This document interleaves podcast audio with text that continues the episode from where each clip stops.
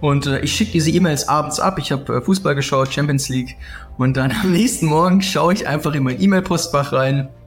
Und also nachdem ich meine stille Zeit gemacht habe, schaue ich in mein E-Mail-Postfach rein. Antwort von ihm, leere E-Mail. Nichts da. Mit einem Anhang nur, Anhang, Auftragsbestätigung, 18.000 Euro. Holz gekauft. Und ich war so, ich war so, hä? Das kann ja wohl nicht sein, so, das, das geht ja nicht. Und das, das ist tatsächlich so gewesen, dass ich dann innerhalb von ähm, ich, ich, ich kann nicht mehr 100% sagen, wie viele Wochen es waren. Ich glaube, es waren sechs Wochen. Aber ich habe innerhalb von sechs Wochen 250.000 Euro Umsatz gemacht mit solchen Erlebnissen wie diese E-Mails-Geschichte. Das waren dann teilweise andere Sachen, aber halt einfach, wo, wo Türen aufgegangen sind, wo ich einfach so wenig Zeit investiert habe, aber das Geld dann tatsächlich gekommen ist. Und in dem Moment habe ich gedacht, hey, ich werde versorgt. Und die Firma, die hat viel vielleicht noch einen Auftrag. Die soll jetzt nicht an die Wand gefahren werden. Vielleicht nicht in diesem Jahr.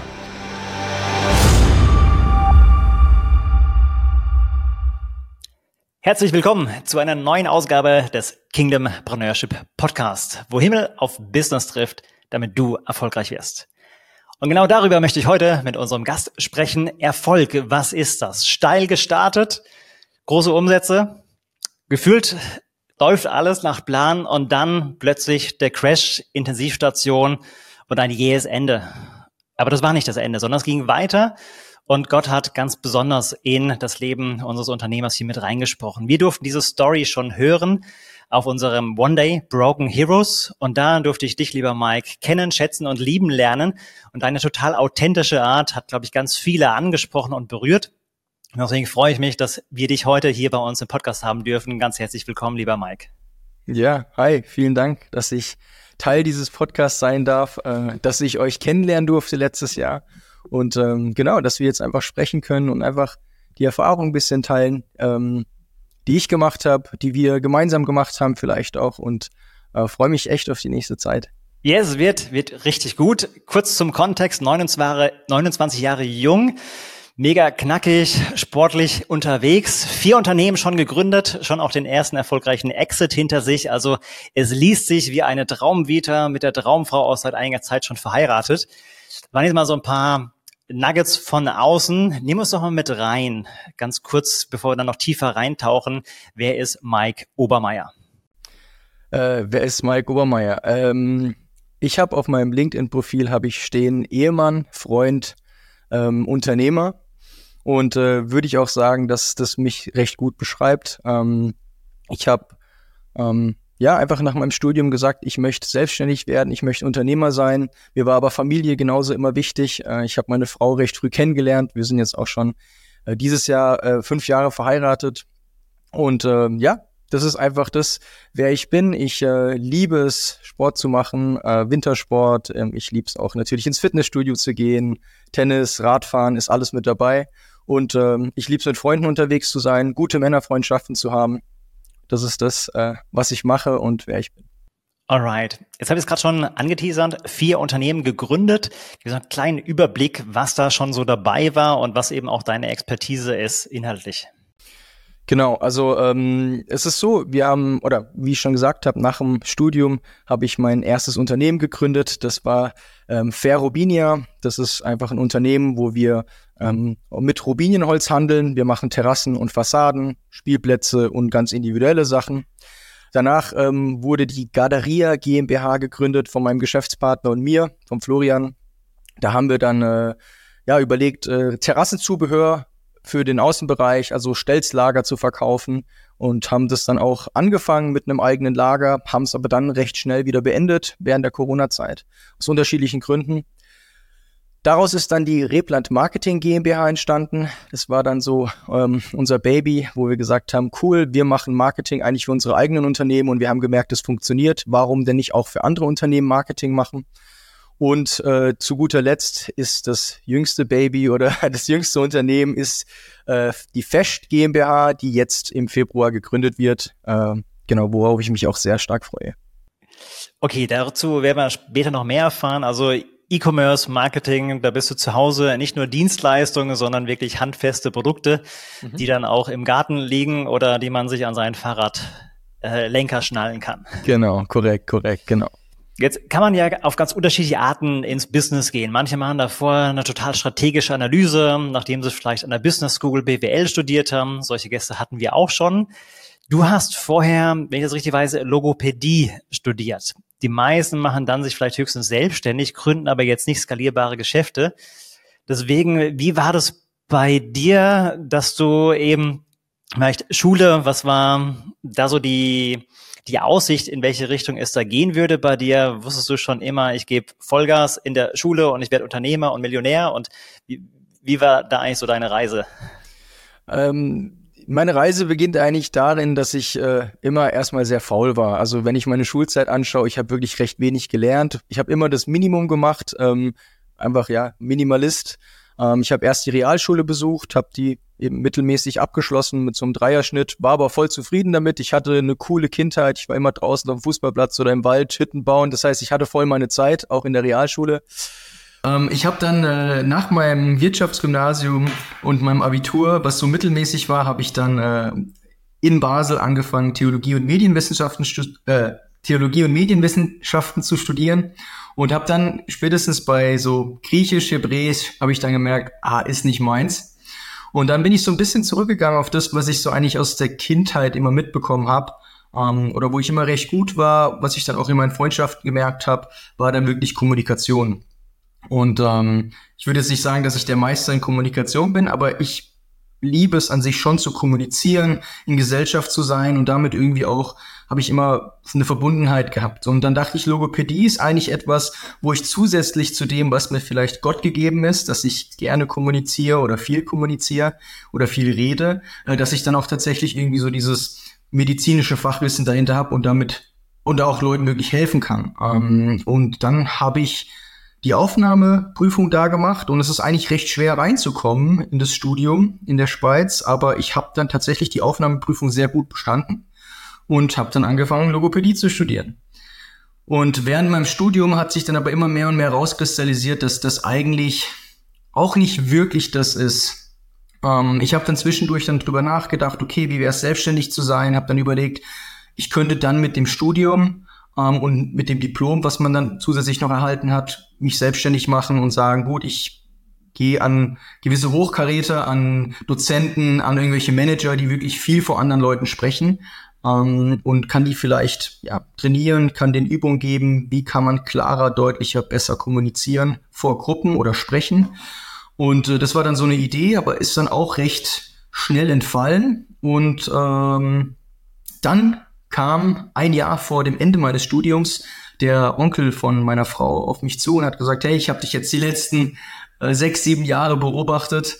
Ähm, irgendwie, du hast, glaube ich, das Zeug dazu, selbstständig zu sein. Und was hältst du davon? Hättest du Bock, irgendwie eine Firma zu machen in Deutschland?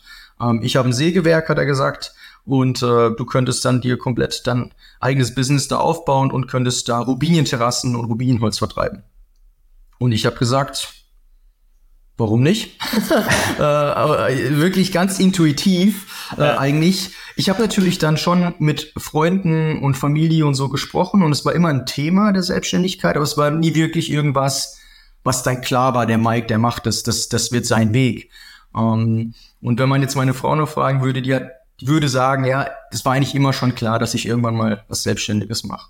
Und das war so der Weg in die Selbstständigkeit und der war gar nicht geplant, vorhergesehen oder sonst was. Das war irgendwo, ich kann mich noch erinnern, wir waren in Budapest äh, auf der Donau, das war Nationalfeiertag von Ungarn und da war dann ein schönes Feuerwerk und wir waren auf so einem Boot und wir saßen oben und da kam er auf mich zu, hat mich so in den Arm genommen und gesagt, und wie wär's? Und ich war erstmal so völlig überrascht und dann auch irgendwie so, ey, ich glaube, ich mach das. Das war der Weg. Nice.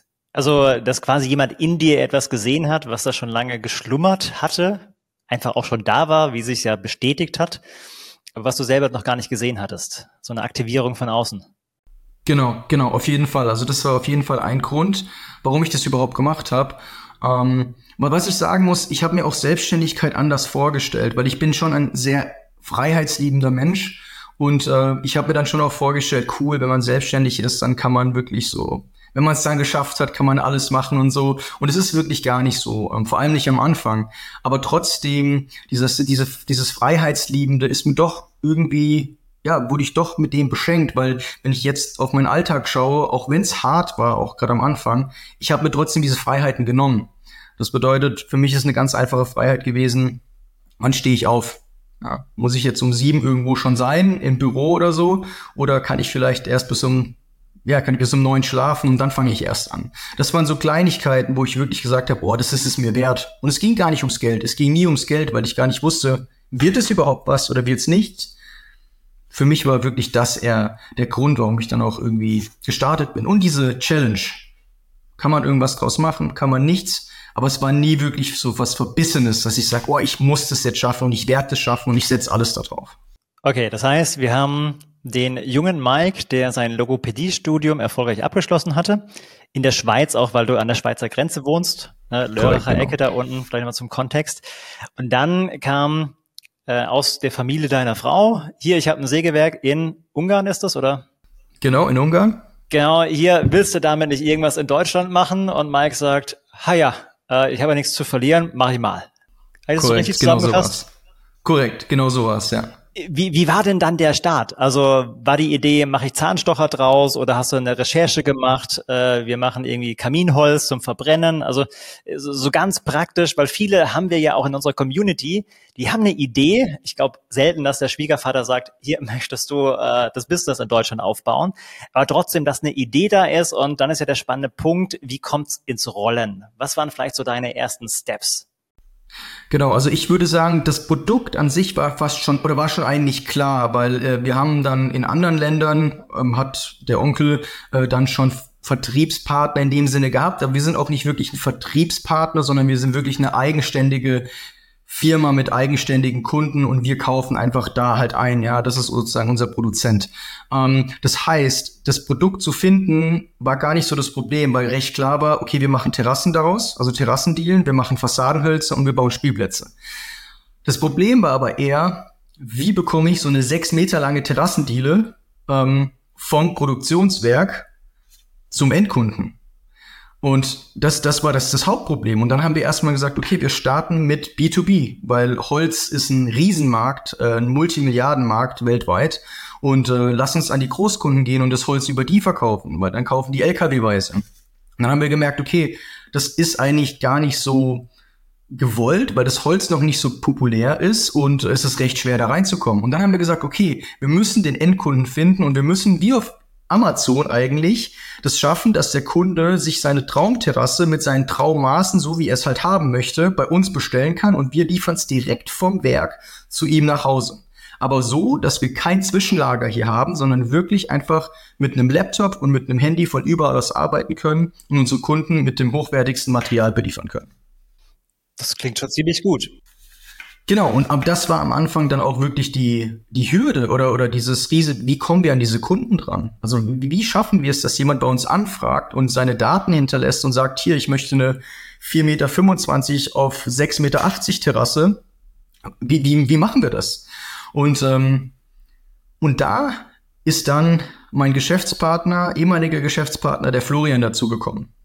Ähm, das war dann ein paar Monate später, nachdem Ferrobin ja schon gegründet war da ist er mit ins Boot gekommen und das haben wir dann gemeinsam aufgezogen und haben wirklich ein System entwickelt, wie wir an sehr hochkarätige Kunden kommen, die oftmals schon wissen, was sie wollen. Mittlerweile ist das Holz sehr stark angekommen ähm, in Deutschland.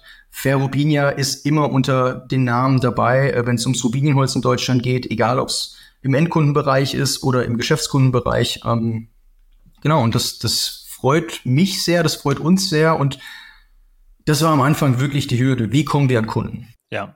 Jetzt hast du gerade auch schon gesagt, ihr habt da die Lösung, die Formel gefunden, wie ihr an quasi Traumkunden für euch kommt. Zum einen würde mich noch kurz interessieren, welches Jahr schreiben wir denn, um so zu wissen, wie lange ihr damit schon unterwegs seid, bis ihr jetzt auch diese Marktposition habt.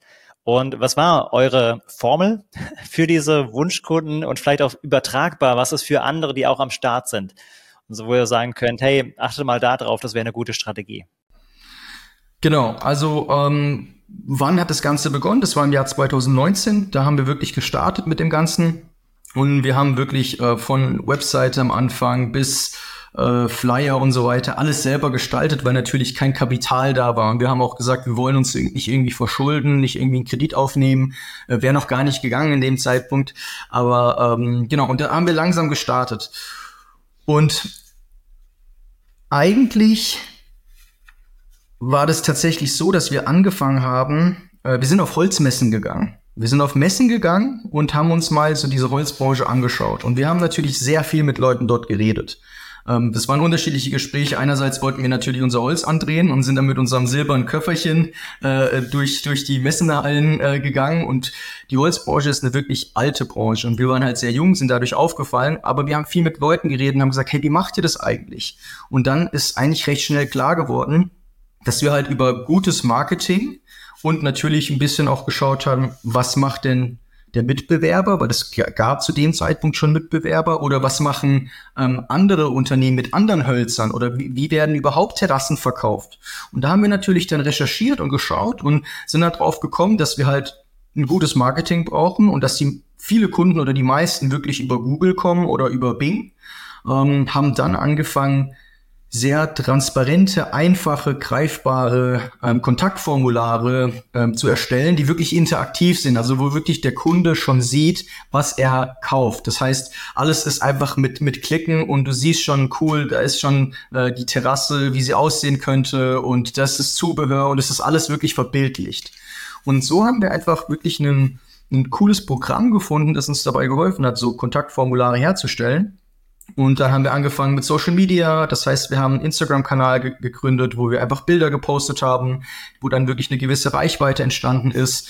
Und das ist wirklich dann am Ende dann äh, das gewesen, wie wir darauf gekommen sind, ähm, wie es dann funktioniert. Jetzt hast du genau all das ja nicht gelernt vom Studium her oder der Ausbildung. Hat Florian dieses auch Marketing-Know-how mit reingebracht oder habt ihr gesagt, wir machen mal, was wir selber für clever finden? Habt ihr euch eingelesen? Gab es Mentoren? Oder war das einfach Try and Error und einfach mit ganz viel Energie und Leidenschaft vorwärts gerannt? Also letzteres würde ich sagen, aber auch äh, der Florian hat ein Managementstudium gemacht in Zürich, äh, der hat da den Master gemacht und hat dann auch Vorkenntnisse gehabt, weil er eigentlich, ich glaube, seit er 16 war, immer wieder was probiert hat und er hat, äh, er hat dann ähm, ja die unterschiedlichsten Ideen gehabt ähm, und dadurch hat er natürlich wirklich manchmal Erfolge gehabt, aber irgendwie auch manchmal Niederlagen gehabt, wo, wodurch er aber mega viel gelernt hat. Also er hat zwecks Kreativität, wie komme ich an den Kunden, war er schon viel, viel früher an dem Punkt wie ich. Ich war da tatsächlich am Anfang nur der, der irgendwie immer sehr äh, vorsichtig war und sich rangetastet hat und ein bisschen das, ja, dieses Ernstere war und wirklich das Schiff zusammengehalten hat. Und der Florian war dann so, hey, lass uns das machen und das machen und so und wir probieren's. Und äh, manche Sachen haben funktioniert, manche nicht. Aber am Ende sind wir an den Punkt gekommen, dass wir gemeinsam als Team ähm, das dann geschafft haben, an diese Kunden zu kommen. Aber ich selber, ich hatte davor keine Erfahrung. Also ich, ähm, ich Hattest du dir eine Zeit gesetzt, wo du sagst, ähm, drei Jahre all in und dann guck mal, wo wir stehen oder sagen, ich ziehe durch und auf alle Fälle wird es erfolgreich? Nee, an sich habe ich mir kein Zeitlimit gesetzt. Das war nie eine Frage. Ich habe einfach gesagt, wir machen's und wenn es was wird, wird's was und wenn es nichts wird, dann wird's halt nichts und dann wird's zu der gegebenen Zeit auch nichts. Also dann, ja, dann, dann ist es halt nichts mehr da. Aber es ist nie so, dass ich das irgendwie geplant habe oder einen Businessplan hatte oder sowas. Nie. Es ging Step by Step. Einfach machen, einfach machen, genau. Dann äh, hat ja jetzt für euch das fünfte Jahr begonnen, also vier Geschäftsjahre hinter euch. Wie war denn die Umsatzentwicklung? Es war eigentlich recht gut, sage ich mal. Also wir sind eingestiegen im ersten Jahr. Ich glaube, wir haben, ah, ich glaube, wir haben 200.000, 230.000 Euro Umsatz gemacht, wo wir gedacht haben, boah, krass, das ist fürs erste Jahr. Wir haben uns gefühlt wie keine Ahnung was. Ähm, natürlich ist aber Umsatz nicht Gewinn. wir mussten sehr, sehr viel auf dem Weg lernen. Ähm, und über die Jahre ist natürlich der Umsatz stetig gestiegen. Also im zweiten Jahr waren es dann 500.000. Und äh, dann im äh, dritten, vierten Jahr, beziehungsweise im dritten Jahr, da waren es dann 700.000 Umsatz und im dritten Jahr, das war so mit das beste Jahr, da waren wir wirklich bei ja über 800. Ähm, und letztes Jahr, das war dann auch die Zeit, wo ich dann tatsächlich äh, nicht arbeiten konnte viel, ähm, wo, wo dann auch das mit mit meinem mit meiner Haut war, was du am Anfang angesprochen hast, wo ich dann im Krankenhaus war. Ähm, und da haben wir dann 760.000 Euro Umsatz gemacht. Und dieses Jahr muss ich sagen, natürlich im Laufe der Zeit, also ich war immer Minimalist, ja, aber ich habe sehr viel gelernt und gewisse Ansprüche sind dann auch irgendwo da. Ähm, aber nie so, dass ich da sag oder mittlerweile nicht mehr so, dass ich sage, ich mag, gebe alles dafür. Das ist immer noch so dieses, wenn es kommt, kommt's und wenn nicht, dann nicht. Aber ich würde schon gern äh, die Millionen knacken. Das wäre cool. Ähm, und ich glaube, das ist auch mit dem Produkt einfach das Potenzial da. Ähm, genau. Krass, das heißt direkt ohne Fremdkapital gestartet, Cashflow positiv im ersten Jahr. So. Und seither quasi dann vervierfacht im dritten Jahr schon. Also es klingt nach einer echt tollen Erfolgsstory.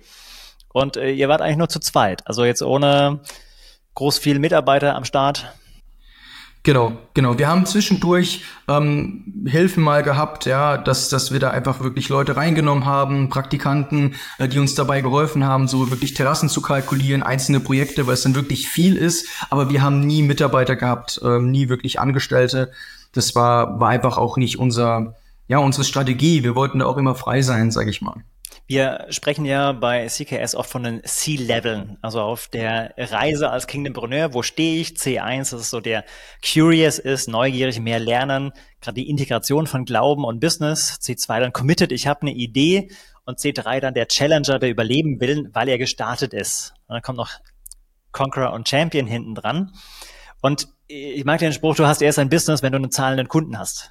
Also das letztendlich auch, was den C2 vom C3 unterscheidet Jetzt, man kann viel in Konzepten denken. Ich merke bei dir, du bist einfach sehr hands-on, sehr praktisch. Was, äh, wie war bei euch wirklich der allererste Kunde? Und was kannst du vielleicht für diejenigen auch da ableiten oder als Empfehlung, als Impuls mitgeben, die noch im C2-Stadium sind und halt auch noch keinen ersten Kunden haben, wie sie vielleicht vorgehen können? Also ich meine, es kommt natürlich darauf an, was für ein Produkt hast du, was für eine Dienstleistung hast du, wie ist dein Kunde. Ich glaube, es ist sehr wichtig herauszufinden, ähm, wer ist dein Kunde? Und später dann auch deine Kraft, deine Energie, dein Geld, dein Marketing darin zu investieren, wer dein Kunde ist und nicht, ähm, sage ich mal, am Funnel, am Marketing-Funnel irgendwo ganz oben anzusetzen, sondern wirklich recht spezifisch zu sein. Und das hängt dann natürlich auch davon ab, ist dein Produkt äh, oder deine Dienstleistung eine Nische oder ist es irgendwas, was viele andere auch machen? Und dann hast du es entweder leichter oder halt eben schwerer. Ähm, es ist tatsächlich so, dass unser erster Kunde eigentlich ein, ein Zufallskunde war. Es ist nicht ein, ein, ein, Kunde, den wir so ganz bespielt haben und alles. Es war einfach ein Zufall. Und es war sogar so, dass wir am Anfang ähm, diesen ersten Kunden selber noch beliefert haben. Das heißt, wir haben äh, die Holzwaren, das waren Stämme und, und Terrassendielen, extrem lang, sechs Meter, haben wir zu uns liefern lassen und haben die dann Stück für Stück einzeln mit der Hand sind wir quer durch Deutschland gefahren und haben die selber ausgeliefert. Haben ein fettes Minus gemacht, weil wir einfach unsere Zeit investiert investiert haben. Wir waren übermüdet, wir waren erschöpft. Ähm, es hat die ganze Zeit im Cockpit gepiepst, weil wir hinten die Tür nicht richtig zumachen konnten. Haben wir Oropax drin gehabt und wir haben richtig viel draufgezahlt. Das war so unser erster Kunde, den werden wir auch nie vergessen. Ähm, Aber wie kam es zu dem nochmal? Du hast das jetzt so übersprungen, das war Zufall. Genau, das, das war Zufall. Also das war einerseits, ähm, der hat uns an der Messe irgendwo mal gesehen gehabt, äh, dass wir da rumlaufen mit dem Holz und dann hat er unsere Webseite gefunden und hat uns einfach eine E-Mail geschrieben. Also der hat gar nicht mit einem Anfrageformular oder so und äh, wir haben den eigentlich recht schnell geclosed, weil sein, sein Kunde, er war selber Monteur, sein Kunde äh, war auch schon entschieden und er wollte das Holz einfach schnell haben. Wir haben gesagt, ja gut, hier machen wir. Aber es war jetzt nicht wirklich so, dass wir ähm, Marketingstrategien hatten davor, wo wir sagen, ah ja, so haben wir den jetzt erreicht und können das jetzt irgendwie dann auch äh, analysieren, wie ist der zu uns gekommen. Können wir jetzt so sagen, klar, über die, über die Messe im Endeffekt, aber dass der uns jetzt da genau gefunden hat und unsere Handynummer, das war, ist eigentlich Glück gewesen, weil wir in dem Zeitpunkt noch auch noch nicht viel Kapital hatten, beispielsweise über Google Ads zu schalten. Ja. Deswegen ist es mehr ein Zufallskunde gewesen. Okay. Aber man könnte ja trotzdem sagen, sich überhaupt verfügbar machen. Die Chance, quasi, man kann ja aktiv angeln gehen oder Fischreusen auslegen. Und an der Stelle sagen, ich lege meine Fischreuse aus und guck mal, vielleicht neben all dem, was ich sonst mache, gebe ich überhaupt die Möglichkeit, dass mich jemand finden und ansprechen kann. Absolut, genau. Und ich glaube, das ist, das ist dann am Ende auch wichtig für, für, für denjenigen, der sich jetzt selbstständig machen möchte oder, oder dabei ist oder es, es versucht, ist wirklich biet dich an. Also so, wenn du ein gutes Produkt hast, wenn du eine gute Dienstleistung hast, versteck dich nicht, äh, mach es, mach es populär, zeig dich. Äh, wir haben die Möglichkeiten heutzutage auf so vielen unterschiedlichen Kanälen und äh, je mehr du halt, sage ich mal, ja, dein, de, deine, äh, wie soll ich sagen, je mehr du dich halt zeigst, desto mehr Leute können erstmal dich sehen. Das heißt immer noch nicht, dass die dann alle kommen werden, aber du musst eine gewisse Reichweite einfach aufbauen. Und das ist egal, was du machst, das ist extrem wichtig, dass du damit frühzeitig anfängst. Und das ist auch der Bereich oder der Grund, warum ihr dann in den Richtung äh, Marketing gegangen seid. Korrekt, genau. Weil wir das wirklich gemerkt haben, wir haben das selber am eigenen Leib erfahren oder halt selber getestet. Ja, das heißt, ähm, das ist auch immer ein Argument für, für, für die Leute gewesen, für Firmen, mit denen wir dann gesprochen haben, waren so hier, wir haben zwei andere Unternehmen, da können wir direkt zeigen anhand von Zahlen, Daten, Fakten, es hat funktioniert, unsere Maßnahmen funktionieren, wir können es genauso auch für dich machen. Und äh, genau. Das, das zweite Unternehmen, von dem du gerade gesprochen hast, Ferrobinia hat euch nicht gereicht. Ach komm, mach mal noch eins. Oder war der gerade in Gründungslaune? Ja, also schon auch äh, in Gründungslaune irgendwo, aber irgendwo dann auch passend äh, eine GmbH, weil das war dann immer ein Einzelunternehmen beziehungsweise eine GBR. Ähm, haben wir gesagt, wir wollen eine GmbH gründen und da haben wir gesagt, äh, lass uns mit äh, Terrassenzubehör weitermachen und da gibt's richtig coole Sachen, so Stelzlager zum äh, Höhen einstellen. Da kann man dann aber auch, äh, das, das kann man für jedes Holz anwenden, nicht nur für dieses eine Rubinienholz, was wir davor hatten. Man kann es für Steinterrassen, Keramik, was auch immer, für so Platten äh, verwenden. Und das haben wir dann gemacht und die Firma haben wir tatsächlich in einem Jahr aufgemacht und dann auch im gleichen Jahr dann wieder geschlossen. Ähm, beziehungsweise nein, stimmt nicht, 21, 2021 haben wir die GmbH geöffnet und dann 22, Anfang 22 wieder geschlossen. Weil? Das lag hauptsächlich daran, dass wir A, keine Kapazität hatten, ähm, diese Firma aufrechtzuerhalten. Also keine Manpower. Wir hatten Anfragen, wir hatten Verkäufe. Äh, wir haben da tatsächlich uns sogar ein Lager angebietet, hatten dann Warenbestand von 30.000 Euro drin. Das heißt, wir hatten tatsächlich dann am Ende so ungefähr 30.000 von diesen Stelzlagern dort in unterschiedlichsten Dimensionen. Äh, wir haben eine Webseite gebaut, auch wirklich da viel Geld investiert. Und es hat funktioniert, aber am Ende war das dann so, wir sind nicht mehr hinterhergekommen. Wir haben gemerkt, alles wächst uns über den Kopf und irgendwie dann neue Leute einstellen und Versand und alles viel zu kompliziert. Und dann, ähm, das, war ein, das war ein Grund. Der andere Grund war dann tatsächlich auch dann äh, Corona und die, an, die ansteigenden äh, Strompreise und Energiepreise. Das war dann so, diese Teile sind Spritzgussteile aus Plastik und äh, die bestehen eigentlich zu 100 Prozent aus Strom. Und als wir dann gehört haben, gut, äh, die Preise können zwischen 70 Prozent und 200 Prozent steigen aufgrund der Energiepreise für so ein Spritzgussteil. Und so ein Spritzgussteil kostet mal einen Euro oder so und auf einmal kostet es halt zwei Euro oder, oder, oder mehr. Äh, dann ist man recht schnell ähm, in Bereichen, wo wir sagen, das ist zu heiß. Und dann haben wir dann gesagt, gut, wir machen das zu haben das Ganze auch schön abverkauft. Wir konnten teilweise Ware zurücksenden. Da sind wir super dankbar, gute Partner zu äh, gehabt zu haben. Ähm, aber das war dann der Moment, wo wir tatsächlich die Firma dann geschlossen haben und die Umfirmierung dann zur Rebland Marketing GmbH gemacht haben. Das heißt, den Marketingteil habt ihr fortgesetzt, aber keine Zubehörgeschichten mehr.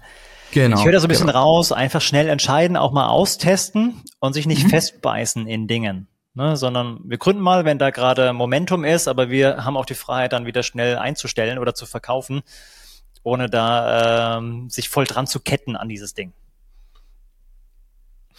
Jetzt können wir von außen so ein bisschen Eindruck kriegen, hey Mensch, bei Mike läuft einfach, ne? Kriegt die Firma so oder die Idee dafür angetragen, der Geschäftspartner kommt, bringt sein Know-how mit, der erste Kunde kommt, ohne dass ihr das machen müsst, äh, Umsätze vervierfachen sich in den ersten Jahren. Mensch, eine Erfolgsstory, man könnte ihn fast beneiden. Das ist aber nur ein Teil der Wahrheit und der Story. Ähm, ich weiß ja jetzt seit dem One Day, da gibt es noch einen zweiten Teil dazu. Was ist bei dir persönlich passiert in dieser Zeit? Und war das einfach nur diese glänzende Erfolgsstory oder was war auch der Preis, den du dafür bezahlt hast? Genau, ähm, also der Preis ist natürlich ähm, ja der irgendwann bezahlt man ihn, je nachdem, wie man mit seiner eigenen Geschichte umgeht, wie man, ähm, ja, wie man mit dieser ganzen Selbstständigkeitsgeschichte umgeht. Und ich musste das tatsächlich auch auf so einem ziemlich unangenehmen Weg erfahren. Ähm, und wie wir beim One Day auch gemerkt haben, jeder hat so seine Geschichte. Und bei mir war es dann tatsächlich die Gesundheit, ähm, die mich dann in die Knie gebracht hat und gezwungen hat, Ähm, es sind viele Prozesse, die unterschwellig in mir drin gelaufen sind. Auch irgendwo Ängste da, ähm, diese, diese Angst wirklich zu performen, irgendwie, ähm, irgendwie schon auch Geld zu verdienen, damit man seine Miete zahlen kann, äh, damit das halt alles läuft, Steuern und so weiter. Das ist wie eine Riesenlast, die immer wieder, die ich immer wieder zu spüren bekommen habe. Und ähm, dann ist es tatsächlich so gewesen, dass ich dann im letzten Jahr, im Ende Mai, Anfang Juni, ich dann diesen Anfall bekommen habe mit meiner Haut, ähm, wo ich dann ja, extrem die Entzündungswerte hochgegangen sind, ich dann in die Klinik musste, ich dann dort war äh, über eine Woche und mit rein, gerade auch für alle, die die Story noch nicht so kennen, äh, genau. was mit der Haut ist. Genau, also ich habe äh, eine Autoimmunkrankheit, das ist Psoriasis nennt sich das, ähm, ist eigentlich oder Schuppenflechte könnte man auch sagen. Und da hatte ich immer eine Grundausprägung, sage ich mal, und ähm, Ende Mai, Anfang Juni hat sich wie eine neue Form gebildet, die generalisierte pustulöse Psoriasis. Ist eine sehr seltene Variante, gibt es eigentlich nur fünf Prozent der Menschen, die Psoriasis haben, äh, bekommen das. Und das wird so ein bisschen, oder wird eigentlich ausgelöst entweder durch Nikotin und ich rauche nicht oder eben durch Stress. Äh, und äh, jedem Arzt, dem ich mein, meine Geschichte dann erzählt habe, was ich dann alles mache, gerade so bei der Anamnese, ähm, die haben dann alle gesagt, Herr Obermeier, ist eigentlich klar, warum Sie hier sind. Ähm, Sie müssen was an Ihrem Leben ändern. Und äh, ich war halt von oben bis unten voll mit solchen Pusteln. Ähm, ich habe, genau, also mein ganzer Körper war eigentlich eine Schuppenflechte. Äh, hat extrem weh gemacht, es hat ausgestrahlt auf meine Gelenke ähm, und dann halt auch auf die Organe. Genau, und das war, das war dann so der Schockmoment und da hat dann der Prozess begonnen, äh, der nicht nur meinen Alltag geändert hat, sondern tatsächlich auch dann wieder die Beziehung zu Gott einen ganz anderen Stellenwert hatte. Äh, was ganz anders war, weil wie habe ich dann Gott in mein, in mein Business reingebracht auf einmal? Ich, ich war dann wirklich, ich war aufgeschmissen. Ich war, ich war ganz unten und ich war so, okay, was mache ich jetzt? Und ähm, genau, das war so, das war das, was letztes Jahr dann passiert ist. Ja, vielleicht nochmal die Tragweite, wirklich auch der, der Vehemenz, was da passiert war. Also es gab schon immer diese Schuppenflecht, wahrscheinlich Schübe, aber durch die Arbeit, die du hattest, einfach das Stresslevel, was angestiegen ist, gab es dann nochmal einen ganz heftigen Ausbruch, der, der dann wie behandelt wurde, welche Konsequenzen hatte, wie, wie krass kann man sich das vorstellen? Also man muss sich das so vorstellen, dass erstmal eben, wie schon gesagt, die ganze Haut mit Pusteln bedeckt ist, von oben bis unten, ähm, die, die Handflächen, also auch innen da, wo Hornhaut ist, extrem schmerzhaft. Und ähm, dann wurde das tatsächlich erstmal mit Cortison behandelt. Das ist erstmal so das gewesen. Ich bin dann immer wie so eine Mumie eingepackt worden in, äh, in so, in so äh, Cortison-Laken ähm, sozusagen, damit man erstmal die Grundentzündung äh, runterbringt. Da habe ich natürlich auch unterschiedliche Medikamente gehabt. Und äh, es war wirklich so, dass ich mich nicht bewegen konnte. Also ich konnte, ich, ich war eigentlich wie eine Opa, wirklich. Also ich habe mich gefühlt wie 70, 80 aufwärts. Ich, ich hatte solche Schmerzen und ich konnte dann aber auch nicht arbeiten. Ja, das war, das war ja auch ein Riesenteil. Und ich war dann zu dem Zeitpunkt operativ der Einzige bei Ferrobinia. Das heißt, komplett in der Hochsaison im Mai, Juni nicht eine Minute konnte gearbeitet werden. Für wie lange? Also wie, du warst dann wahrscheinlich stationär dort. Wie lange ging das? Also ich stationär war ich tatsächlich dann nur eine Woche da und dann wollte ich und dann konnte ich auch heim und wollte die Therapie fortführen von zu Hause aus. Einfach wegen Wohlbefinden. Es war dann auch irgendwo möglich. Meine Haut hat sich komplett einmal geschält von oben bis unten. Also alles hat sich einmal, ich habe meine komplette Haut abgeworfen. Ähm, und dann habe ich zu Hause die Therapie weitergeführt und das ging dann nochmal acht Wochen. Und dann konnte ich wirklich langsam so wieder ins Leben starten. Und ich hatte so meine Routinen und hatte dann wie eine Reha-Phase, wo ich dann wieder langsam zurückgekommen bin in meinen Alltag allgemein, aber auch in meinen beruflichen Alltag. Das heißt, von heute auf morgen einmal mal acht Wochen raus aus dem Business in der Voll. Hochphase. In der Hochsaison unseres Unternehmens, genau. Also oder unsere, unsere Zeit, wo wir am meisten Terrassen verkaufen, komplett Knockout. Das heißt, ging es bis es weiter? Konnte ihr das ausliefern? Habt ihr die Webseite offline genommen? Wie war das ganz praktisch dann, der Notfallplan? Mm, der Notfallplan war eigentlich der, dass wir alles mal so weiterlaufen lassen. Die Anfragen sind weitergekommen natürlich. Auslieferungen konnten nicht stattfinden und es wurde halt erstmal überall kommuniziert, was Sache ist, was mit mir los ist. Das war dann auch für die meisten natürlich erstmal die Hauptsache.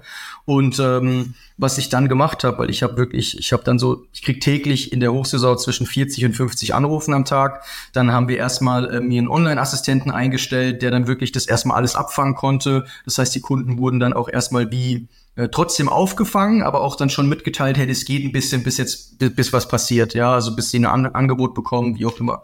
Und dann haben wir Stück für Stück ein System aufgesettelt, wo dann ähm, der Florian da wirklich dann langsam äh, ein paar Angebote mal machen konnte.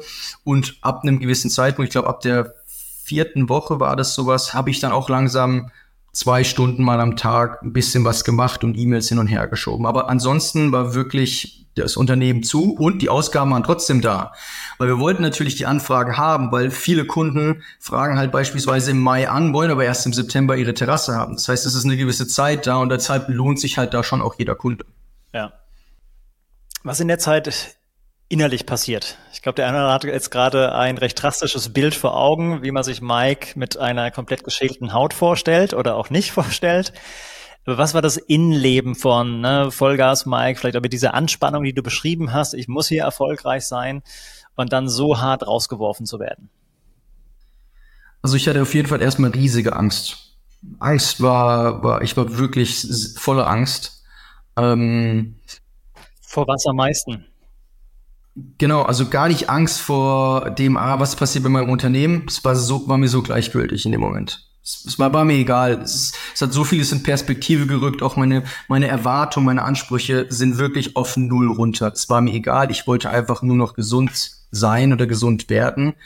Ähm, und ich hatte wirklich Angst, dass mich das halt, ähm, ja, längerfristig in meinem jungen Alter noch irgendwie ähm, wirklich aufhalten wird und, und, und mir wirklich ähm, vieles nehmen wird.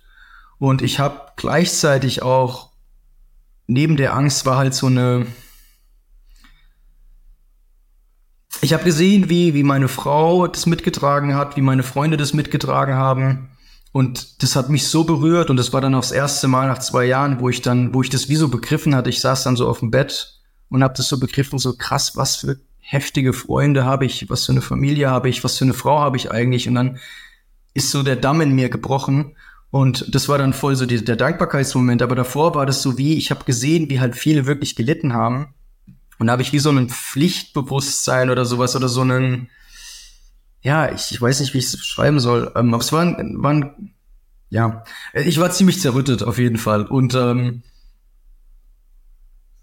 ja, also Angst war schon der Haupt, der Hauptbestandteil. Ähm, ich wusste da, ja. Äh, jetzt erlebe ich dich nicht mehr ängstlich in dem Sinne, sondern aufgeräumt, klar, positiv, hoffnungsvoll, energiegeladen. Wie kam der Change da rein? Unterschiedliches. Einerseits natürlich, meine Haut ist besser geworden, ähm, die Blutergebnisse sind besser geworden. Ähm, es ist sogar noch besser geworden alles als davor, also als vor diesem Anfall. Also es ist, ich habe tatsächlich an meinem ganzen Körper keine Stellen mehr. Davor hatte ich immer ganz, ja, hatte äh, an meinen Ellenbogen äh, in meinen Knien hatte ich Stellen, die sind alle weg. Also es ist sogar noch besser geworden. Ähm, das heißt, das hat mir natürlich sehr viel geholfen, aber ähm, das Emotionale ist ja nicht nur abhängig von dem Äußeren, sondern das geht ja auch weiter. Und ähm, ich habe dann tatsächlich gewisse Dinge einfach lernen müssen, akzeptieren müssen und ich bin dann schon recht optimistisch, also vom Typ her. Und das hat mir dann schon sehr geholfen aus dieser Zeit raus. Ähm, dann natürlich auch das, dass ich viel umsorgt wurde, ähm, und dass ich dann zurück in meinen Alltag gefunden habe und Dinge einfach auf einmal anders gemacht habe. Und ganz einfach, ich habe wirklich jeden Tag angefangen, die Bibel zu lesen. Jeden Tag. Ich habe auch hier, ich habe das auch hier bei dem CKS, ich habe das Buch hier. Dieses Buch habe ich dann gelesen. Das hat mir mein, äh, mein Geschäftspartner geschenkt. Das Ende der Rastlosigkeit von, von John Mark Genau, genau, John Mark Comer. Und das hat einfach so vieles auf den Kopf gestellt und ich habe einfach meinen Alltag anders gelebt. Ich habe andere Sichtweisen gehabt irgendwie. Ich, ich war, ich war, ich, ich hatte einen Frieden und war einfach viel, viel ruhiger. Hast du ein Beispiel und, für andere Sichtweisen? Mm, also eben, Anspruch, was möchte ich erreichen? Ähm, hey, mir ist es egal, ob, ob das, was ich mache, am Ende mir so oder so oder so viel Geld bringt. Ich will einfach, ich will gesund sein, ich will, ich will frei sein, ich will, ich will meine Familie erleben, meine Freunde erleben dürfen und ich will, okay, ich will meine Miete zahlen und darüber hinaus Kleinigkeiten, aber nicht mehr, oh, ich will einen Porsche fahren oder sonst was. Manchmal kommt es dann noch, ja, und dann packt's ein, aber, aber das ist, ist auf einem ganz anderen Level. Ähm, die, so diese Kleinigkeiten habe ich, habe ich schätzen gelernt. Hm. Jetzt kam, du gesagt, die, die Bibel rein. Wir haben jetzt deine unternehmerische Reise ein bisschen gehört. Was ist deine, deine Glaubensreise? Weil es scheint sich ja an diesem Punkt dann letztes Jahr im Sommer neu getroffen zu haben, dass beides zusammenkommt und seither auch genau zusammengeht. Was ist da der Glaubenshintergrund? Genau, also mein Glaubenshintergrund allgemein ist so, ich bin christlich eigentlich aufgewachsen. Meine Eltern waren damals Gründungsmitglieder von, von der FEG äh, und war eigentlich, bis ich ja, ja 22 war, war ich eigentlich immer Teil von Gemeinde, Teil von Jugend und bin dann ab dem Zeitpunkt, wo ich dann studiert habe und eigentlich rausgekommen bin, ich bin dann auch in die WG gezogen, bin ich immer mehr und mehr weggekommen davon. Ähm, aber nicht nur, weil ich physisch nicht mehr da war, ich war dann schon auch immer wieder da, aber wirklich, weil ich irgendwie eine neue, ja, irgendwie neue Eindrücke bekommen habe und ich angefangen habe, darüber nachzudenken, wie bin ich aufgewachsen, was ist mir eigentlich wichtig, ähm, wie war das mit Jugend, wie war das mit Leiterschaft und bin dann eigentlich mit der bewussten Entscheidung eigentlich raus aus der Gemeinde und habe dann tatsächlich auch gemerkt, hey, ich habe gar kein wirkliches Fundament in meinem Glauben. Ähm, und es war auch ein harter Prozess, weil viele meiner Freunde waren auch in der Gemeinde. Weil Glaube hieß, ich bin in der Gemeinde engagiert und ich mache hier einfach in, diesem, in dieser Organisation, in diesem Programm mit. Genau, das war so ein bisschen das, ja. Ich habe recht früh ähm, immer Verantwortung übernommen, man konnte mir Sachen geben, ich habe moderiert, ich habe getan gemacht und man wurde mir, man wurde mir immer gesagt, hey, du machst das cool und ich sehe da Potenzial in dir und, und, und sonst was. Und das war für mich so als junger Mensch, war das, hey, cool, ich bin gesehen, ich bin geliebt, man, man mag mich und irgendwie, keine Ahnung, das hat sich einfach gut angefühlt, ja. Und da irgendwo mittendrin war dann der Glaube und dann halt schon auch Emotionen und so. Und ähm, das ist irgendwann einfach weggefallen. Da habe ich gedacht, was ist eigentlich mein Glaube? Ist, ist Bestätigung und ja, eine Aufgabe zu haben, die gut zu machen und dann ist das mein Glaube und, und habe ich das irgendwie missverstanden oder ist eigentlich Jesus mein Glaube und ich und ich habe immer dann so ein Bild gehabt von so einem unerreichbaren Gott, von einem unerreichbaren, unnahbaren Gott, der schon mich liebt, aber der irgendwie so weit weg ist. Und dann war ich wirklich ein paar Jahre off und dann bin ich, haben wir angefangen, sind wir angefangen, nach Portugal zu gehen. Portugal ist eigentlich mit das einschneidendste Erlebnis oder Erlebnisse in, in meinem Leben. Ähm, wir sind zigmal schon dort gewesen und wir haben dort eine Surf Church kennengelernt. Und ich habe dort das erste Mal wieder kennengelernt, ähm, so dieses, erstens, was ist so Jüngerschaft? Und so dieses einfach mal für mich in meinem Kopf, dieses Gott, ersetzt durch Jesus. Und so dieses Jesus einfach so er als Mensch auf dieser Welt. Und was war das? Und es war so viel einfacher, als ich es mir in meinem Kopf hatte. Also so dieses Glaube leben oder Jüngerschaft zu haben oder so ist so viel einfacher und simpler. Und das, das hat sich halt da bei denen äh, in der Surf Church hat sich, hat sich das halt gezeigt durch Hey, äh, wir surfen gemeinsam. Jeden Sonntag. Egal wie alt du bist, komm vorbei. Wir surfen gemeinsam. Wir haben Gemeinschaft und wir reden dann dadurch natürlich über Gott irgendwo. Und äh, wir, durch das, wie wir unser Leben leben, zeigen wir die Herrlichkeit Gottes. Und das habe ich dort wieder erfahren. Dachte so, so cool. So cool. Und es fehlt mir so sehr in, in, in, dieser, in, in diesen Gemeinden hier. Ich, ich war dann auch, habe mir unterschiedliche Gemeinden angeschaut und ich habe mir so viele Fragen immer gestellt dann wieder. Also, hey, warum habe ich das hier nicht? Und das war dann so der Startpunkt wieder. Aber es war nie wirklich so, dass ich dann gesagt habe, auch während meiner Selbstständigkeit, dass ich sage, oh, ich habe Gott mit in meinem Business. So, ich, ich, ich fange jeden Morgen mit Gebet an und lege jetzt Gott alles in die Hände und so. Das hatte ich nie. Und ähm, dann sind wir jetzt wieder im Jahr 2023, wo es dann wieder aktuell wurde oder wo es dann wirklich so diesen Break gab, war, ich habe dann angefangen, jeden Tag die Bibel zu lesen. Das heißt, ich bin sieben Uhr morgens aufgestanden und habe anderthalb bis zwei Stunden war ich einfach in der Stille. Gab es dann Impuls zu oder hast du so einfach das Verlangen danach? Wie, wie kam es dazu? Ich habe einfach, ich habe das einfach gemacht. Ich, ich, es gab keine, es gab keinen Grund dafür. Es gab keinen Grund dafür. Ich habe, ich habe ja auch eine ganz lange Zeit dann irgendwie das gar nicht verstanden, was ich da eigentlich mache. Ich habe es einfach für mich gemacht. Das hat mir gut getan. So in dieser Ruhe zu sein, so in den Tag zu starten. So, das war jeden Tag war das der gleiche Ablauf. Ja, hattest du das jemals vorher gemacht? Nein, nein, hatte ich nie. Habe ich nicht gemacht. Hab auch, auch und vor allem nicht in dieser Intensität oder in dieser Länge auch so. Das war schon recht intensiv diese Zeit. Also ich meine, sich zwei Stunden Zeit zu nehmen am Morgen als Selbstständiger. Ähm, weiß nicht, das, ich habe mir das nie vorstellen können, dass ich überhaupt zwei Stunden mal lese oder sowas. Ich beim, also ja, ähm, und ich habe ich hab das dann gemacht. Ganz ja? kurz, das war noch in der Zeit quasi der Therapiephase von diesen acht Wochen, weil da können wir ja sagen, genau, dieser, es ist ja leicht, mehr Zeit zu haben. Oder das, das stimmt, ja. Äh, ähm, Doch, das war in der Zeit. Das okay. war in der Zeit. Das ja. war in dieser Zeit, genau. Also da hat es angefangen und ging aber dann auch noch darüber hinaus. Also ich habe das dann bis ähm, so Ende August in dieser Intensität gemacht. Also selbst in meinem Urlaub und so habe ich das dann noch weitergemacht. Wir waren dann äh, noch in Südfrankreich. Also das, das war dann darüber hinaus auch noch.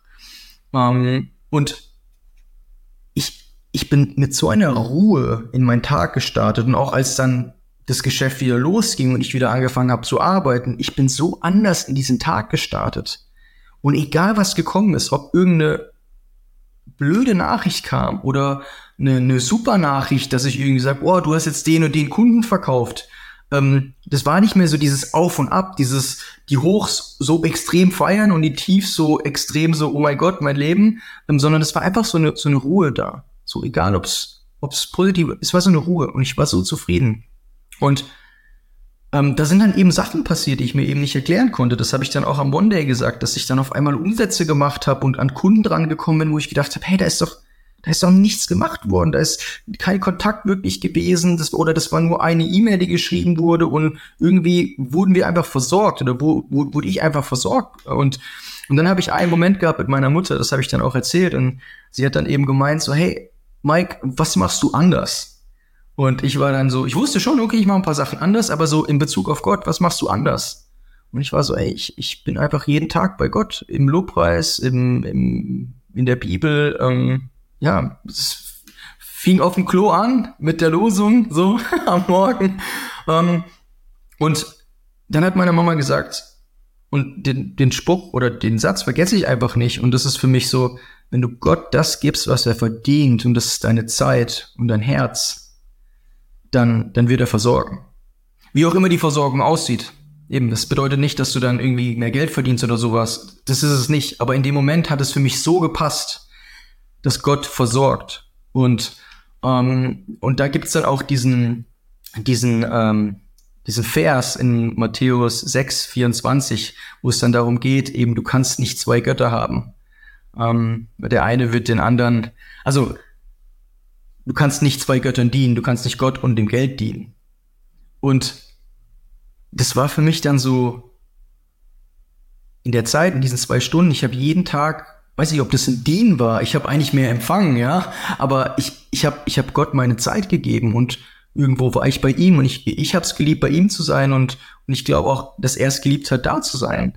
Also vielleicht ja, so eine äh, konkrete Erfahrung oder Episode, weil um das nochmal in den Kontext zu setzen, wenn ich dich richtig verstanden habe, dann äh, war im Sommer du hier Intensivstation, Zusammenbruch, gar nicht klar, wie geht's weiter, auch wahrscheinlich so das Unternehmen auf dem Spiel, die Existenz, ne, je nachdem, wie das weitergeht.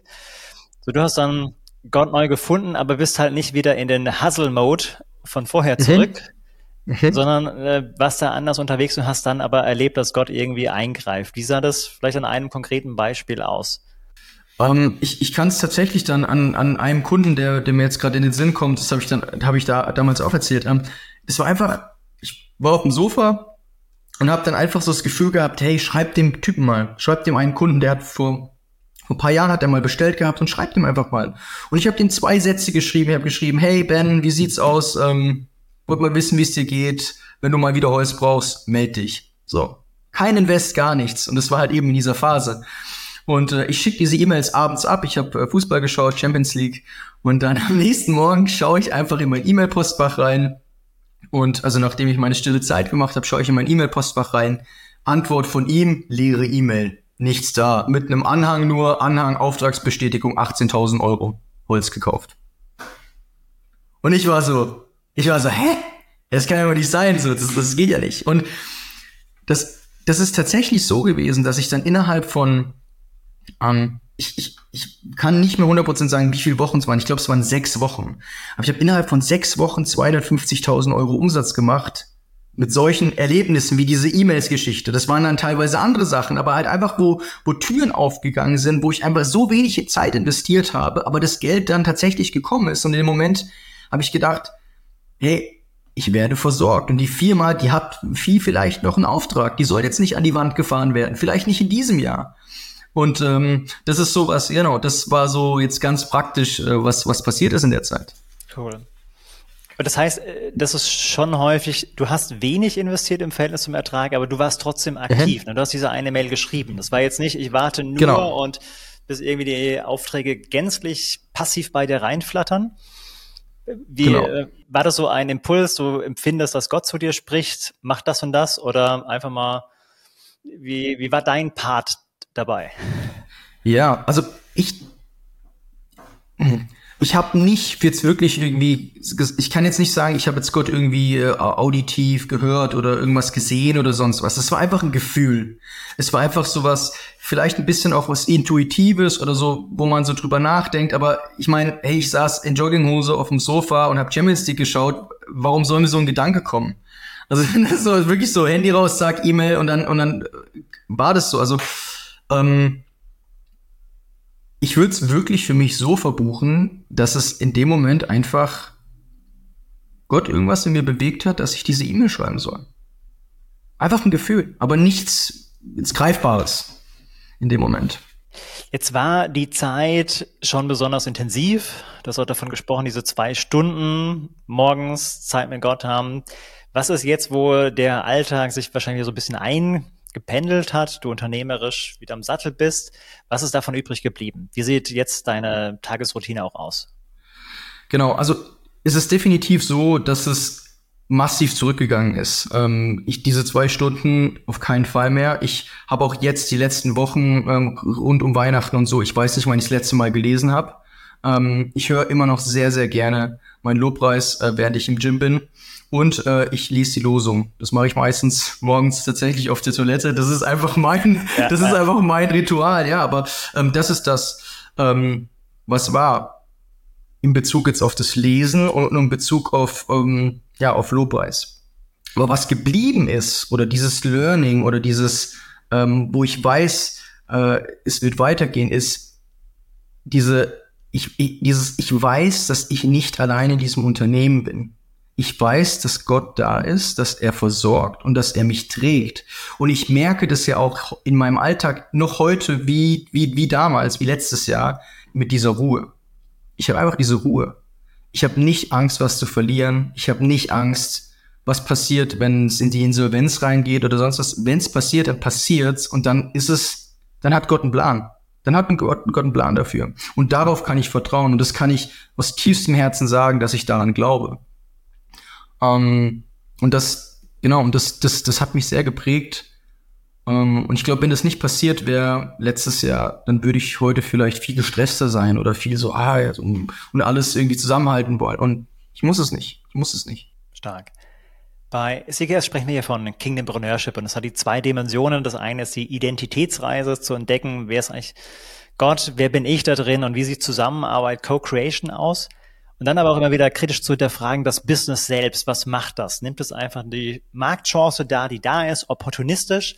Oder wächst es hinein, dass es Gutes tut, ethisch ist, bis hin zu sogar etwas Zerbrochenes heilen kann? Das nennen wir dann das erlösende Potenzial von Business. Und ich kenne dich ja jetzt so ein bisschen, der Hintergrund, dass du gesagt hast, ne, in mir schlummert einfach ein Unternehmer, ich erkenne Opportunitäten, wie mit dem Rubinienholz, aber du bist jetzt auch anderweitig noch unternehmerisch aktiv. Da, wo du sagst, hey, mir ist es wichtig, nicht nur Produkte zu verkaufen, die der Markt will, sondern womit er auch noch mehr äh, Transformation möglicherweise gestalten können. Was ist da gerade dein, dein Baby, an dem du mit dran bist? Genau, das ist, äh, das ist die Firma Fest Ähm, also fest nur auf Schwäbisch oder Alemannisch. Ich komme ganz aus dem Süden und der Simon ist eigentlich ein Urschwabe. Ähm, fest, also fest am Sattel, fest am Lenker und so weiter. Das ist die Firma. Das ist das, ähm, womit wir gerade durchstarten und wirklich ein junges Startup sind. Wir zählen auch als Social Startup. Und ich glaube, ähm, ich kann kurz erklären, was wir machen. Also eigentlich, der Simon hat äh, damals ein Produkt entwickelt und das Motto beim Simon immer, seit ich ihn auch kennengelernt habe, war, mit einer guten Idee etwas Gutes zu bewirken. Und es war niemals die Idee, irgendwie da zu sagen, oh, man macht ein Business draus oder so. Es war einfach ein Produkt, ähm, was ein Handyhalter ist fürs Fahrrad, was aber vollkommen und zu 100 Prozent hier in Deutschland hergestellt wird aus nachhaltigen Materialien und äh, was einfach cooler ist als wie das, was es vielleicht schon gibt auf dem Markt. Und ähm, dann haben wir auch ein patentiertes Verschließungssystem, wir haben ein schlichtes Design und dann kam einfach noch die, das zusätzlich, dass wir sagen, okay, wir haben ein Produkt, was 100% in Deutschland hergestellt ist, ähm, aus recycelten Materialien, ähm, war auch noch, okay, lass uns den sozialen Aspekt nehmen. Und der soziale Aspekt ist der, dass wir mit jedem 50. Verkauf ein komplett neues Buffalo-Bike ähm, für Kinder in Entwicklungsländern finanzieren. Und das ist dann der soziale Aspekt, den wir in unser, in unser Startup und dann auch Social Startup mit reinbringen. Und, Ganz kurz, ähm, äh, was ist Buffalo Bike und warum äh, bringt das Menschen etwas? Genau, das sind einfach spez Genau, das sind einfach spezielle Fahrräder, ähm, die recht robust sind, die man auch wirklich dann selbst wieder gut reparieren kann, also nicht irgendwelche Carbonräder oder sonst was. Das würde auch keinen Sinn machen. Ähm, und so, zusammen mit dem äh, World Bicycle Relief ähm, machen wir das. Und was sich dadurch ändert, ist halt wirklich vielleicht für uns gar nicht so, ja, wir würden gar nicht so drüber nachdenken, aber wenn ein Kind beispielsweise anderthalb Stunden pro Weg ähm, zur Schule laufen muss und auf einmal ein Fahrrad hat, dann ändert es ein ganzes Leben. Dann ändert es Lebenszeit. Da geht es um Stunden und Stunden, wo Zeit eingespart wird, wo dieses Kind nicht mehr dahin laufen muss, beispielsweise. Und das ist der Gedanke dahinter. Ähm, das kann ganz unterschiedlich aussehen. Gleichzeitig ist es auch so, dass dann ähm, Arbeitsplätze geschaffen werden können, die Bikes können selber repariert werden, es gibt dann äh, Fahrradwerkstätte und so weiter. Und das ist, das ist das, der Gedanke dahinter gewesen. Wir sind auch nicht die Ersten, die das machen. Das ist eben mit einer Hilfsorganisation zusammen. Aber uns war das wichtig, dass wir das, ähm, dass, dass wir das definitiv mit reinnehmen. Und mit dieser guten Idee, die wir hier entwickeln durften in Deutschland, dass wir dieses Privileg hatten, etwas Gutes woanders zu bewirken. Cool. Wo steht ihr jetzt gerade mit fest? Wie viel Verkaufte habt ihr schon? Wann seid ihr damit genau gestartet oder in den Markt gegangen? Also wir sind tatsächlich ähm, vor, ich glaube, anderthalb, zwei Jahren wirklich mit der Webseite an den Markt gegangen. Wir haben bis heute noch nicht wirklich ein großes Marketing. Wir machen das über Instagram, vertreiben wir es gerade aktuell ein bisschen. Ähm, unsere neue Webseite wird jetzt gerade gebaut. Das Produkt ist komplett ausgereift und Serien, Serien, also es wird schon in Serie produziert. Das heißt, wir haben da auch schon äh, eine bestimmte Stückzahl abverkauft. Und wir sind natürlich immer wieder ähm, äh, daran, an Investoren äh, zu schauen, wie kommen wir weiter, wie können wir äh, dieses Produkt was, wo, wo, also, kann doch mal kurz zeigen, ich hab's gerade hier. So sieht das aus. Das ist der Fahrradhalter. Ja, so sieht das Ganze aus. Ähm, und wir haben auch schon weitere Produkte entwickelt. Wir wollen so ein Ökosystem bauen. Und äh, da sind wir gerade wirklich dabei, ähm, ja, ähm, größer zu werden, weiterzukommen und ähm, Investoren mit reinzuholen. Vielleicht werden die einen oder anderen uns auch bald mal ähm, an ähm, ja, bestimmten sozialen Medien oder Kanälen sehen. Ähm, haltet da die Augen auf. Und äh, wir freuen uns da wirklich weitergehen zu dürfen. Das, die Idee an sich ist vor sechs Jahren schon entstanden, aber dieses ganze daraus eine Firma zu machen, war dann erst vor anderthalb Jahren und da bin ich da auch hinzugekommen. Also der Simon ist der, der, der, der die Idee hatte, der, der das Ganze entwickelt hat, auch mit seiner Frau zusammen, mit der Luisa. Und der hat mich dann gefragt vor anderthalb Jahren so, hey, hättest du nicht Lust, damit reinzukommen? Ähm, irgendwie, dass wir das zusammen aufziehen. Ich mit meinem Know-how von E-Commerce, von Marketing und habe dann gesagt, habe dann ehrlicherweise erstmal länger drüber nachgedacht, ob ich das will und habe aber dann eben Familie, Freunde gefragt, hey, was haltet ihr davon? Seht ihr mich da? Soll ich das machen? Und habe mich aber dann dafür entschieden zu sagen, ich mache das. Und ähm, freue mich mega da dabei zu sein und auf diesem Weg zu sein, das aufzubauen.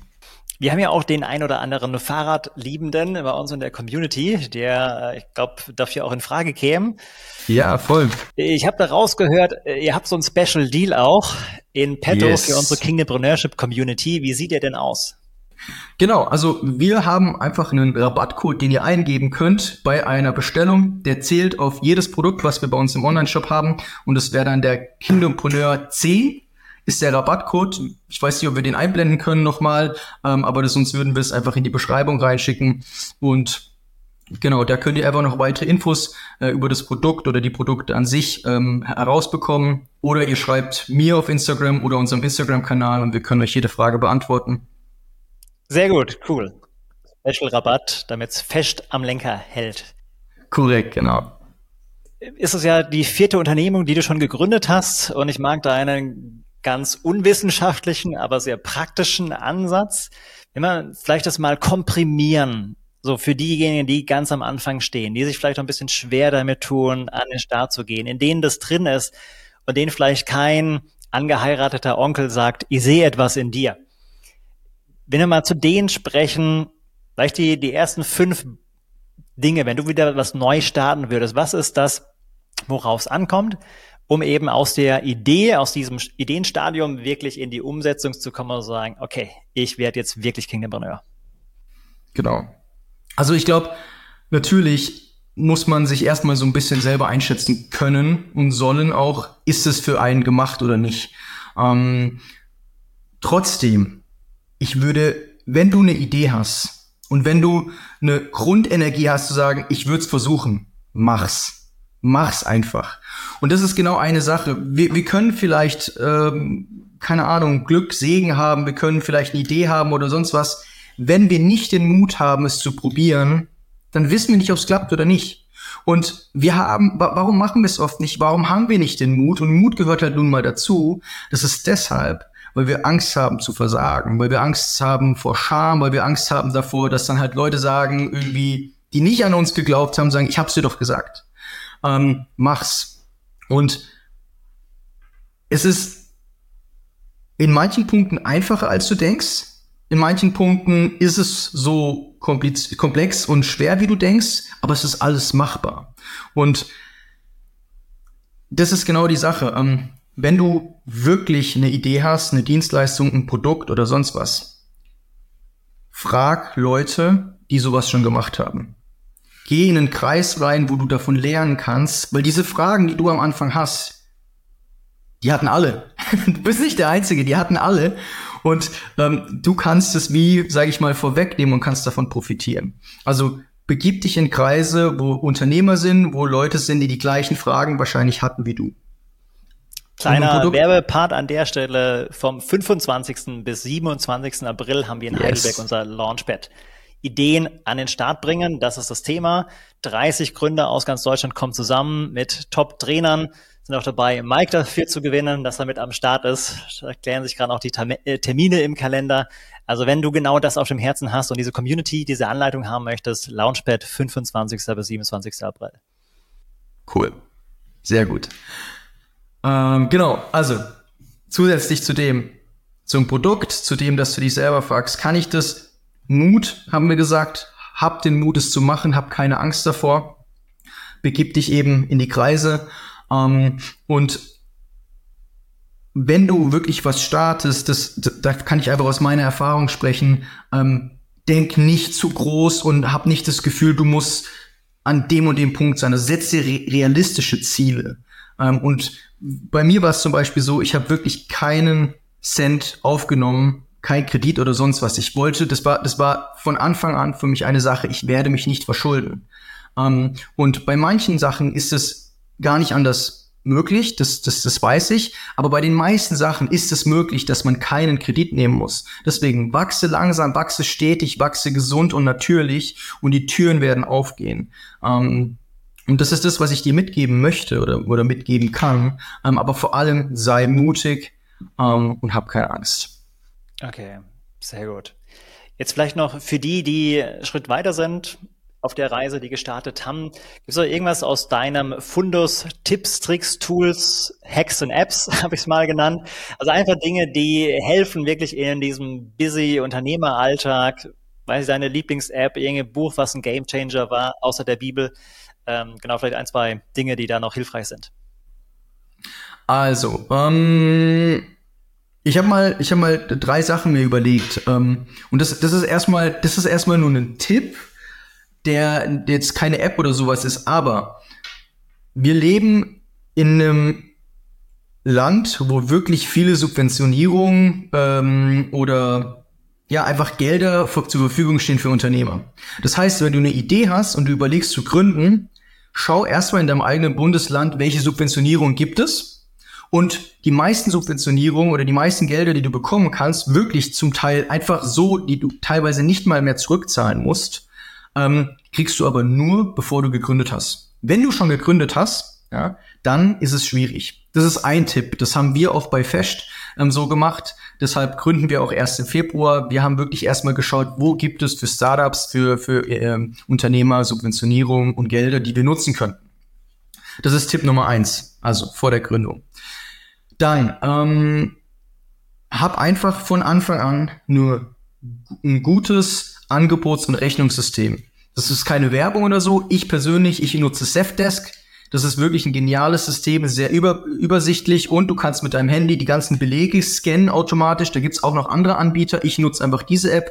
Ist von Anfang an einfach extrem wichtig, dass deine Buchhaltung sauber ist und dass du auch weißt, wie viel Geld hast du am Ende, wo sind deine Ausgaben. Das ist wirklich essentiell. Auch wenn du noch wenig Kunden hast, ja, wenn wir jetzt zwischen 10 und 20 Kunden sprechen, ist es trotzdem ein wichtiger Schritt.